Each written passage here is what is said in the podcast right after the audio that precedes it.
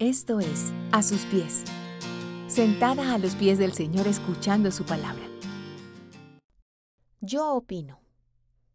Quería empezar este artículo de otra manera, pero cada vez que veía el título pensaba en el Chapulín Colorado tratando de decir algo y siendo interrumpido con Tú te callas o No digas nada, Chapulín.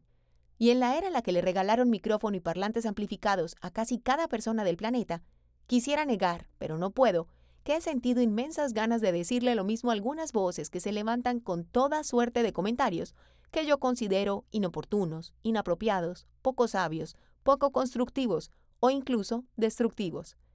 Y debo decir que también, y gracias a Dios, me lo he dicho a mí misma, luego de considerar si mis comentarios no llegan a ser oportunos, apropiados, sabios y constructivos.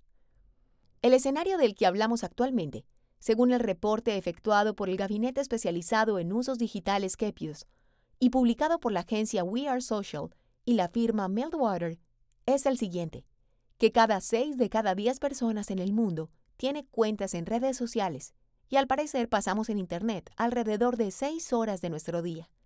¿Puedes creerlo?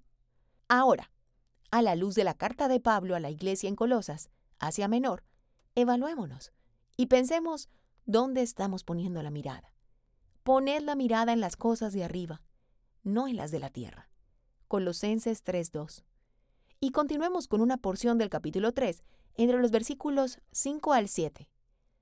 Haced morir, pues, lo terrenal en vosotros, fornicación, impureza, pasiones desordenadas, malos deseos y avaricia, que es idolatría. Cosas por las cuales la ira de Dios viene sobre los hijos de desobediencia, en las cuales vosotros también anduvisteis en otro tiempo cuando vivíais en ellas. Pero ahora, deja también vosotros todas estas cosas. Ira, enojo, malicia, blasfemia, palabras deshonestas de vuestra boca. No mintáis los unos a los otros, habiéndoos despojado del viejo hombre con sus hechos, y revestido del nuevo, el cual, conforme a la imagen del que lo creó, se va renovando hasta el conocimiento pleno donde no hay griego ni judío, circuncisión ni incircuncisión, bárbaro ni escita, siervo ni libre, sino que Cristo es el todo y en todos. ¿Revela tu tiempo en redes sociales una nueva naturaleza o la vieja? Pablo escribió esta carta desde la cárcel en Roma, alrededor del año 60 después de Cristo. Se la escribió a una iglesia que estaba siendo seducida por varias filosofías que se extendían desde diferentes regiones cercanas. Pablo entonces advertía a la iglesia de no seguir tradiciones humanas.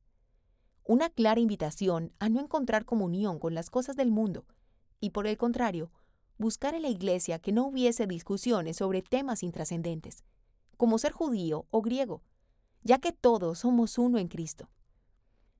La reflexión en esta carta, alrededor de nuestra interacción en redes sociales, debería apuntarnos a nuestra relación con Cristo.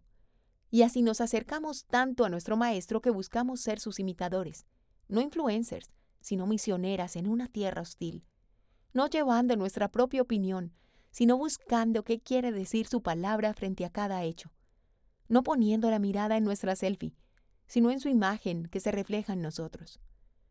Que ante cualquier noticia o hecho que se nos invite a comentar, a compartir, antes de decir yo opino, podamos reflexionar sobre qué dice Dios al respecto. Nuestra necesidad de la palabra de Dios es evidente. A través de ella podremos renovar nuestro entendimiento para tener un concepto correcto de Dios, de la gente, de nuestras interacciones en escenarios digitales y de nosotros mismos. Y como invitación final, una oración para que seamos capaces de rendirnos al Señor y a su palabra ya que su poder se perfecciona en nuestra debilidad. Segunda de Corintios 12:9. Si te gusta este contenido, compártelo y síguenos a través de YouTube e Instagram, a sus pies mujeres, y en nuestra página web, a asuspies.co.